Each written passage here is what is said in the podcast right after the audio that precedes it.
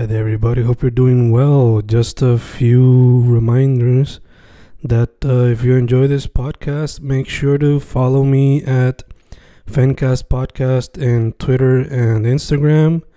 Also, follow the YouTube channel and subscribe at Fanatic or Fencast.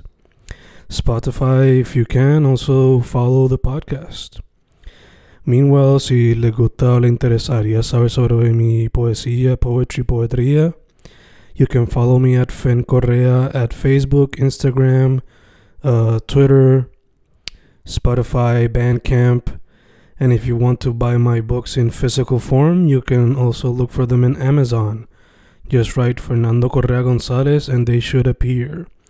Once again, for the podcast, Fancast or Fancast Podcast en Instagram y Twitter, and YouTube bajo el nombre Fanatic o Fancast.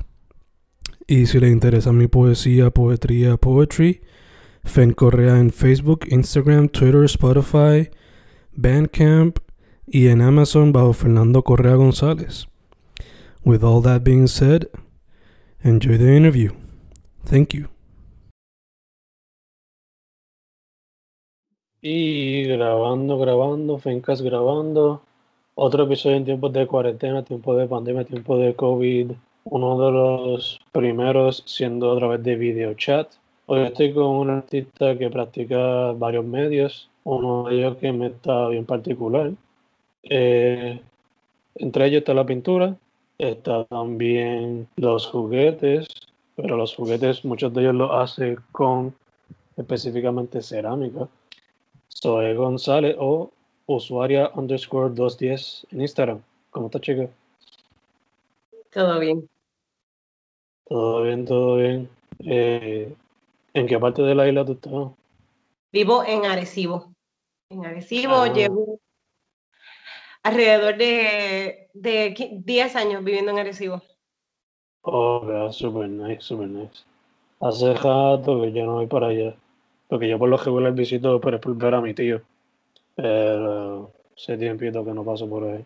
Eh, el acá de me dice que está lloviendo para allá. ¿Eso es cierto o falso?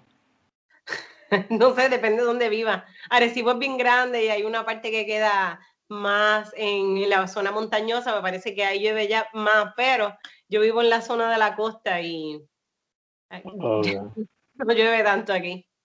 ok, ok. Por lo menos, por lo menos. Pues, vamos directo para el grano. Entonces, eh, yo di una breve introducción de quién tú eres. Pero si tú quizás puedes dar alguna más formal o decir un poquito más de quién eres tú y qué haces en la arte. Bueno, eh, pues como ya mencionó, mi nombre es Zoe, eh, me conocen como usuaria 210, usuaria. Eh, hace más de 20 años que estoy trabajando formalmente en, en las artes. Este, ese es mi medio de sustento. Eh, trabajo muchos medios, pero eh, para motivos de, exposiciones siempre trabajo la escultura en pequeño formato. Eh, es mi, es como donde he incursionado en, en, las artes, pero también trabajo la pintura, la acuarela. Estoy ahora mismo, pues, como esto mismo, como he estado en un momento antes de que empezara el, el COVID, eh, estaba dando clases, estaba dando clases de mosaico y estaba, di una clase nada más de ilustración botánica. Y luego de eso, pues lo primero que se cancelaron fueron las reuniones de grupo y entonces pues me quedé aquí en casa. Otra cosa que yo hacía eh, desde hace mucho tiempo era coser, hacía costura cuando estaban los martes de galería en San Juan, eso unos cuantos años atrás, pues este, tenía mi línea de cartera eh, que se llamaban Conceta y, y, pues las dejé de lado un, por un momento porque vi que el mercado se saturó de, de, mm. de carteras y entonces pues quise empezar a trabajar con otro, otras cosas. Pero luego cuando pasó lo del COVID, eh, me quedé aquí en mi casa y me moví concretamente a trabajar. Eh, toda la, lo que fuera de, pues ya sea este, escultura juguetes, eh, coleccionables y carteras. Y entonces pues hice mis, mis páginas, la página de carteras, que se llama Galería 210, que es mi página de carteras, que con esa, en esa página busco impactar al público masculino. Son hacer carteras que sean manos libres, con unas propuestas que sean bien innovadoras, de carteras que sean pegadas al cuerpo, con las manos libres, uniendo varios conceptos. En la página de Storytelling Toys están los juguetes que son una ramificación nueva eh, de fieltro, lana fieltrada, más cerámica también. Y entonces, pues, en todo el tiempo en mi trabajo, yo estoy tratando de hacer como una sintetizar todo lo que hago dentro de una sola pieza. Las últimas piecitas que estuve trabajando, no sé si se ven allí en la parte de atrás. tienen todo, tienen cerámica, tienen bordado, tienen fieltro, tienen cada vez. Estoy haciendo como, como tratando de unificar más lo que hago para que todo sea más, todo esté más sintetizado dentro del lenguaje de, lo que quiero eh, transmitir. Sí, sí, que los medios todos se fusionen más de alguna manera u otra. Exactamente, estoy como que tratando de hacer como, como, como, este, tirando los tentáculos y al fin de cuentas como que tratando de reunir todo eso, a ver cómo, mientras más sigo explorando, más puedo enriquecer este, la propuesta en términos visuales, con la mezcla de materiales con los medios mixtos. Yeah. Eh, yo te pregunto, por lo menos aquí, según lo que yo he visto en mi experiencia documentando lo que es el arte en Puerto Rico, eh, muchos hacen pintura, pero muy pocos hacen escultura y específicamente lo que son los juguetes. So, cuéntame primero cómo llegaste a la pintura y luego cómo llegaste a lo que son la cerámica, la escultura y los juguetes. Pues eh, en un principio, cuando entré a la Escuela de Artes Plásticas en San Juan, empecé por el departamento de pintura. Empecé por el departamento de pintura, pero ya estando dentro de la Escuela de Artes Plásticas, empecé a tomar las primeras clases de escultura, empecé a bregar con barro, empecé a bregar con alambre, que si tela, que si esto. Y entonces, pues ahí pues me surgió el amor por la, por la escultura y me cambié al departamento de escultura, seguí estudiando escultura. Cuando estoy aquí ya en mi casa, eh, hay veces que, que es más para mí parir, concretar y estar contenta con una pintura que con la escultura. Pero no quiero dejarlo ahí. Yo quiero que la pintura se vuelva un reto, que se vuelva un reto. Y, así es como, como surge esa incursión en la pintura. Y luego pintar las carteras, porque veo que la pintura la puedo llevar a más lugares. Luego eh, empecé a pintar, a hacer murales en la calle. Y pues claro que tenía que usar la pintura, porque siempre estaba pensando cómo yo puedo incorporar la escultura ahí y hacerlo de una forma rápida, pero eh, eh, eh, fue algo que solamente se quedó ahí. Yo creo que eso lo tengo en un plan futuro. Empezar a bregar con cemento sobre la pared, a ver cómo yo puedo hacer eso. Voy a hacer un mural con, no, hombre, el perro. ¿Qué? No, no, Ok, el perro. Sí, sí. Eh, un mural que Parece que aquí también como que se... parece que aquí parece como que se fue el internet un momentito. Eh, nada, nos habíamos quedado, por lo menos yo escuché que luego ibas entonces a trabajar con cemento en el futuro. ¿O querías trabajar con cemento en el futuro? Yo siempre he, vislumbrado que, que podría ser como mosaico, es una forma de integrar en este, una tridimensionalidad, cierta tridimensionalidad en la pared, pero me encantaría que fuera cemento también, porque el cemento también se puede utilizar para hacer una... Pero eso es un plan futuro, eso está, eso está en un plan futuro. Pues yo tiendo a sentirme cansada, tiendo a aburrirme de las cosas a veces. Y entonces las dejo, esto que estoy haciendo y quiero otra cosa nueva y quiero otra cosa nueva y así me, me la paso en este proceso de investigar siempre. Ok, ok, super nice. Eh, conectamos entonces en el sentido de que a veces nos rápido de las cosas. Eh, yo a veces eh, si me quedo escribiendo sobre un tema, a veces quiero cambiarlo y escribir otra cosa diferente. estamos, concordamos en eso por lo menos. Quiero dejarlo, no es eh, olvidarlo, quiero dejarlo por un momento en lo que vuelve de nuevo y me apasiona. Vuelve de nuevo y como que me, me entra, me, le quiero entrarle. Sí, sí, sí, te entiendo, entiendo.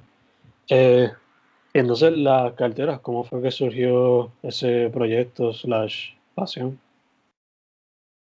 La, la, las carteras, eh, coser, ha sido un oficio heredado, porque vengo de una familia de costureras. Mis abuelas, mi papá, todos tapiceros y costureros. Durante un tiempo estuve restaurando sillas, me encantaba el trabajo de tapicería, de coger sillas de por ahí, ese concepto de restaurar cosas que estaban tiradas por ahí, abandonadas y volverlas a la vida, pero darle unas características individuales y, y, personalidad propia, me encantó. Comencé a, a, restaurar sillas y luego de eso pasé a hacer cartera. Cartera, tuve una propuesta de cartera bien chévere, iba a los martes de galería, iba a diferentes lugares, porque te estoy hablando de un momento en que no había ni siquiera Facebook, esto va un par de años ya, que no había Facebook, no había Instagram, no había, este, esta, esta, las noches de galería se volvieron una plataforma bien buena para para mover trabajos de arte. Además de que me permitía, la costura me permitía tener piezas que fueran económicamente más accesibles. Oh para diversificar el producto y tener diferentes ofrecimientos, pues, pues más o menos este, me iba planteando unos estándares de precio, iba bregando este, las telas de acuerdo a eso. Amo la textil, el arte textil a mí me fascina. la tela, las formas, los patrones, a mí eso me encanta. El arte textil, las personas que hacen arte textil, a mí me encanta. Y eso es algo que también trato de incorporar en las esculturas que son un poco más grandes.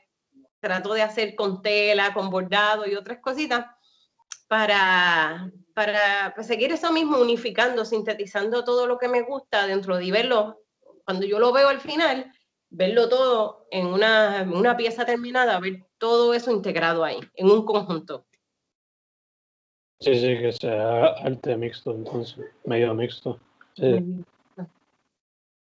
Te pregunto, practicas estos medios, pero ¿hay alguno que quizás todavía no has podido practicar y te gustaría intentarlo? Eh, que me gustaría practicar y todavía no he intentado. Yo creo que escultura en cemento. Mm. Escultura cemento, me encantaría tratarlo. Algo grande, algo que estuviera tridimensional en una pared y que fuera permanente también. Que estuviera ahí por los siglos de los siglos también. Hasta que tumbe en la pared. Super nice, super nice. Eh, entonces te pregunto, practicas muchos medios y muchas veces, más ahora que antes, estás buscando maneras de fusionarlo y que termine una pieza conjunto. ¿Cómo es ese proceso creativo?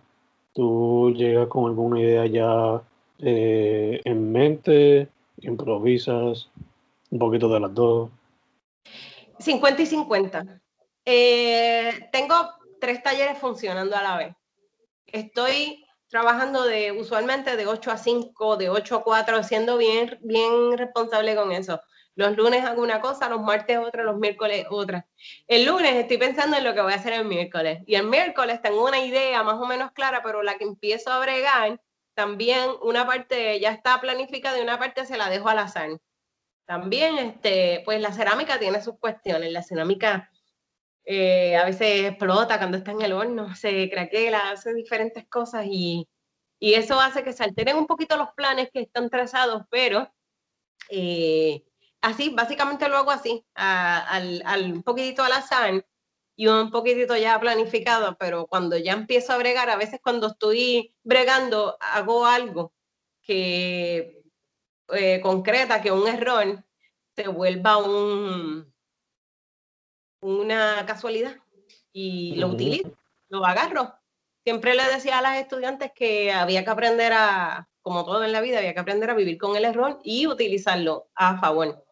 Que no necesariamente algo que pasa, que sale mal, es algo que está perdido. Pero hay que ver la oportunidad en lo que sale, en lo que está al azar también un poquito. Y eso está muy bien. Y ella como que a veces hasta esos mismos errores, entre comillas, como que le dan una personalidad diferente a la pieza. Y Podría volverse distintivo, diría yo. Algo que se vuelve un Mm. error podría volverse un distintivo. Y también, este, hace mucho tiempo leí una frase que me encantó que decía, el arte no tiene que ser perfecto, el arte de- debe ser humano. Y eso me encantó mucho y como que partiendo de esa premisa, dije, "Ah, pues ya está todo resuelto, justifícalo y va a estar perfecto. Esa era la palabra que se volvió. Exacto, exacto. Eh, entonces te pregunto, ¿la cuarentena, la, la pandemia a todo el mundo nos ha afectado de alguna manera diferente? ¿Te ha afectado ese proceso creativo de alguna manera positiva o negativa? Bueno, los primeros días estaba bien histérica, como yo creo que como todo el mundo. Y los primeros días se me, se me ocurrió hacer un producto que fue como un éxito, que se llamaban los Hood Mask. Era como Mm. un, un gorro completo con un velcro que te tapaba. Lo único que dejabas así era como un hazmat, pero con los ojos por fuera. Y eso fue como un boom. Pues ese día, los primeros días canalicé toda esa ansiedad que tenía este, cosiendo eso. Y muchas personas quisieron comprarlo. Luego ya como que quizás nos fuimos acostumbrando un poquito más a la idea o fuimos aprendiendo a convivir con, con eso. No me afectó para mal. Al contrario, se volvió una oportunidad para moverme a trabajar completamente desde mi casa. Ahora tengo tres cuartos de taller en mi casa, donde en un taller tengo la, la cerámica, en otro taller tengo las cosas de costura y, y aquí, en la mesita de- donde estamos aquí atrás, pues me dedico a hacer pues, las pinturas y lo- los fieltros y los bordados. Estoy tratando de Mm. integrar las cositas a la vez. Nice, lo pro- nice. Así que, Próximo que viene son eh, eh, bultos, bultos de patines. Eso, eso viene pronto. oh, super nice.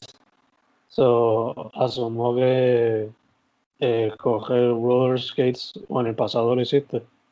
Este, sí, estoy en el pasado lo hice, ahora mismo nosotros por las tardes siempre nos vamos a jugar paleta y corremos longboard, hacemos landboarding con son, eh, longboards con un palo y, y queremos siempre tratar de entregar esa, esa, esa cultura también a todos. Y, y mi pareja se dedica a hacer paletas de playa, eh, hace longboards, hace guitarra, hace todas esas cuestiones y, y tratamos de fusionar también eso dentro de un estilo de vida de que sea lo más entretenido posible.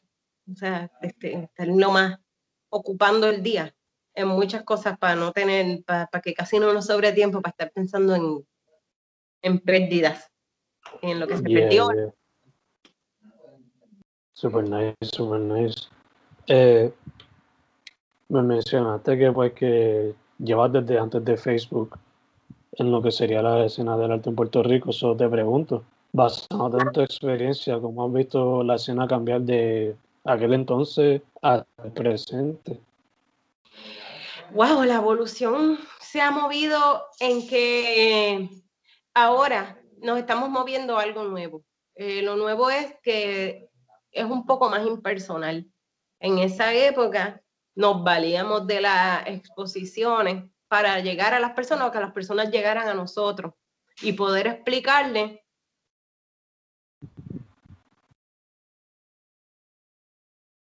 ¿Estás ahí? Que me entró una llamada Oh, no sé, no, no, no, para poder este, eh, explicarles la, la retórica o el tema o todo lo que envolvía nuestro arte. Ahora, eh, por medio de las plataformas, en este momento, pues podemos en simples oraciones llegar a muchas personas por medio del uso de los hashtags y otras cosas, donde nosotros identificamos nuestro trabajo y nuestro trabajo va dentro de unos sellos y puede esparcirse de una forma más rápida. ¿Qué es más bueno? Pues sí, es un poco mejor, porque también te puedes ayudar con unas buenas fotos, este, muchas cositas que el, el, el término de la de las de los ciber, de que esté cibernético te ayuda y, y, puedes llegar a cualquier otra parte del mundo que eso yo no lo hubiera podido hacer. Yo hago envíos a todas partes hasta Alemania China cualquier lugar. Hago envío por medio de las plataformas de venta. Eso no se me hubiera podido dar hace 20 años atrás. Hubiera sido bien difícil. Hace 20 años atrás para comprar algo era por catálogo por catálogo, por giro. Eso es algo que la, la generación joven no comprende muy bien. Sacar un tiro para, buscar algo y esperar tres meses a lo que te llegara. Yeah, yeah. Es como, yo, yo hacía eso antes con los revistas y los cómics, como que llenaba un papelito ahí y con eso tú esperabas, mandabas los chavos y pues Esperaba si te llegaba o no por correo la revista. Suerte y verdad. Asunto era suerte y verdad. Hoy, hoy nada, hoy tú envías un paquete y al momento yo le envío el, el, el número del tracking number a las personas y ya está, eso está seguro. Esto es bien es diferente y uh, para mí es beneficioso en, en, viéndolo, ¿verdad? Tratando de mirar, ¿verdad? Este, a, a, a, distancia la evolución de, de, de los procesos, la evolución, y ahora nos estamos moviendo a otra cosa esto es el principio de, de otro tema. Lo digital viene y, y, y, y, esta va a ser la forma. la forma va a ser esta. Ya, yeah, que va a ser que todo el mundo o se ajusta, o se adapta o se va a quedar atrás lo más probable. Sí, el proceso de adaptación no va a ser tan difícil porque ya nosotros llevamos mucho tiempo en, en esto. El proceso de adaptación, el que no lo quiso o no lo quería, pues porque ya eran unas personas que estaban un poquitito más mayores y estaban acostumbradas a, a, ciertas formas, lo tuvo que hacer sí o sí. Pero ya esas personas ya tienen hijos y nietos que, que los van ayudando en el proceso de adaptación. Sí, obligado. Eh, dado que tiene la experiencia en la escena, ¿Hay algún artista con el que quizás no hayas colaborado, pero todavía te gustaría colaborar en el futuro? Ah, con artistas que yo no haya colaborado, que me haya encantado, que sí. Ah, wow, Uf, muchísimos, muchísimos que admiro, que veo, que me fascinan, que son mayores, que quisiera, quisiera hacerlo antes de que murieran. ¿Qué me pasó? Que estuve en exposiciones con personas que fueron mis maestros y luego estaban, estábamos en exposición y para mí eso era algo que yo no te puedo ni explicar. Me pasó con Elisam, que murió en estos días, fue mi maestro, y luego estábamos en, me pasó con Cilia, Cilia Sánchez, yo la veo y veía luces por Cilia, y de momento en Cagua y en, otra, en otras exposiciones estuvimos ahí. Qué extraño las exposiciones presenciales. Eso era un momento tan perfecto para ir, hablar, socializar, escuchar, ver, estar ahí. Eso era llegar a otra gente que te escuchen, hablar de todo un poco. Eso. Eh, me, ¿Con quién me encantaría a colaborar? Que veo, eh, que veo y me encanta su trabajo. Eh, mujeres de aquí de Puerto Rico. Eh, joven. Bueno, estoy eligiendo alguna porque es que hay tantas que, que me gustan. Elsa Melende me fascina. Elsa Melende mm. me fascina. Ella es contemporánea y brega muchas cosas que a mí me encanta, el arte textil, este, costura, ella mezcla también muchas cositas que a mí me fascinan. Eligería Elsa, Elsa Meléndez. Super nice, super nice. Eh, también te pregunto, eh, estás trabajando muchas cosas ahora mismo, pero ¿hay algo en específico que quizás quieras mencionar que se puede esperar de tu parte en el 2021? Bueno, el 2021 eh, tengo una exposición en, que era para el 2020. Eh, la había eh, pensado que iba a ser para el 2020, pero ahora se movió. Estamos retomando la conversación para eh, Eres, más de lo que ves, creo que se llama El Espacio, es en Santurce.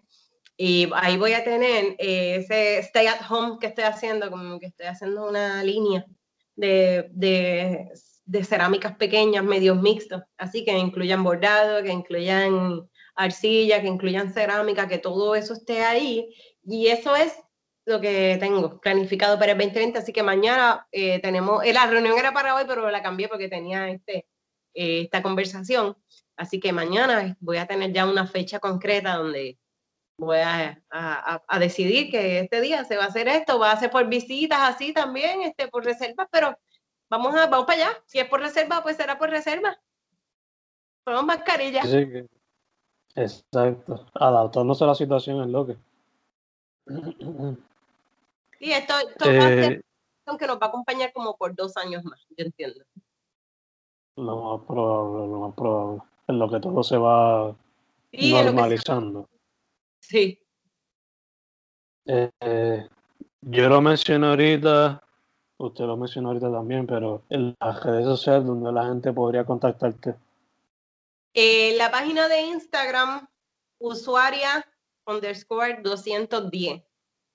Eh, la página de los muñecos en Etsy Waterfly Circus y Storytelling Toys en Instagram. Y la página de las carteras, Galería Estudio 210. Y la página online de carteras se llama estudio210.shop.com. Perfecto, perfecto. En la página de última- Usuario 210 están todas esas direcciones, así que vayan ahí y no se compliquen, me encuentran todo lo que sea ahí, ahí está toda la información. Yeah, yeah, obligado. Eh, pregunta que me surgió ahora curiosa, ¿de dónde viene el 210? El 210 es como el número de, de mi número. Ese número, 210, es, es un número que me mm, al día. Me sale en la hora, en lo, en lo que tengo que pagar, en lo que me devuelven, en las tablillas de los carros, en cada cosita, cada numeración que llega con órdenes 02, 10, 4, 20, o sea, el 210 está siempre. Y siempre yo tuve ese número, ese número me ha acompañado durante mucho tiempo. Y eh, cuando estaba llenando los campos de Instagram, que fue la primera de las primeras redes sociales que hice, eh, me decía ahí como que qué nombre vas a ponerte. No tenía ninguna idea de qué nombre me iba a poner, pues usé, me fui bien básica, decía usuario, pues así mismo me puse usuaria y cogí el número de 210 porque tenía que poner algo adicional y lo puse. Sí, sí, que fue como que todo por ponerlo Sí. Fue algo que pasó y de momento ese nombre se volvió bien catchy y parecía que a la gente le encantaba. Y ahora perdí el nombre, siempre me dicen, ah, usuaria, sí, usuaria, y se quedó así, y así se quedó. Suena feo, porque casi siempre tiene una connotación extraña cuando la gente dice usuario, pero vamos a ver si le cambiamos la connotación. Yeah, yeah, yeah. Este, son mis preguntas. Eh, una última que sería más como que fun. Eh, imagínate que estás en una isla desierta con solamente tres discos de música para entretenerte. ¿Cuáles son los tres discos que te llevarías? Eh, yo me llevaría, me llevaría de diferentes géneros, me llevaría de Kraftwerk, un disco. me llevaría un disco de salsa vieja, quizás de Ismael Rivera y o de Chemaco Ramírez, y, me llevaría un, me llevaría eh, de Extremoduro, me encanta. Pues estaría todo el día es una banda de España, estaría recogiendo cocos y eso es lo que hago cuando voy guiando para casa y estaba en un, pongo ese disco y me envuelvo cantando, ese disco me ayuda a llegar. E- ese disco guía por mí. Super nice, super nice. Me gusta la variedad. Creo que eres la primera persona que me dice Craftwork, en verdad. eso, Kraftwerk se volvió una inspiración, vamos a decirlo, y, y- y siempre he sido una fan de lo que es la música y el cine. Siempre estuve, cuando yo empecé a estudiar en artes plásticas, había un lugar que se llamaba Video Place y había una cultura de cine bien grande en ese momento y, empecé a ver películas y empecé así mismo a escuchar la música de las películas y empecé a buscar en este bandas, mientras más rara, mientras más extraña fuera, que si el Dark Wave, que si New Wave, empecé hasta a estudiar todo eso por ahí, empecé a colectar bandas, que siempre tuve mis favoritas. Eh, Tuxedo Moon fue otra de las bandas que yo voy a trabajar, Sonic Youth, Pixie, ok, esta era la el que iba a pintar o lo que sea, esa era la música que yo todavía pongo en el, y me envuelvo en eso. Super Me quedo nice, ahí. super nice. Me encanta. Eh, nada, soy en verdad un placer. Primero que todo, gracias por haber dicho que sí. En Gracias, sí, claro. Un día para otro. Eh, Sí, es que esta, esta va a ser segundo, una- esto hay que moverse. Eh, segundo, eh, para adelante porque me encanta lo que estás haciendo. Es bien diferente a mucho de lo que estoy viendo. Y tercero, mascarilla, alcohol, sanitizer, stay safe. En lo que salimos de esto. Pues, ya hasta pinté mascarilla, hice hasta cómics en mascarilla, hice de cosas. Ya yo, toda esa información yo la digerí ya. obligado, obligado. Eh, tengas con Zoe González directamente desde Arecibo. Muchas gracias otra vez. Gracias a ti.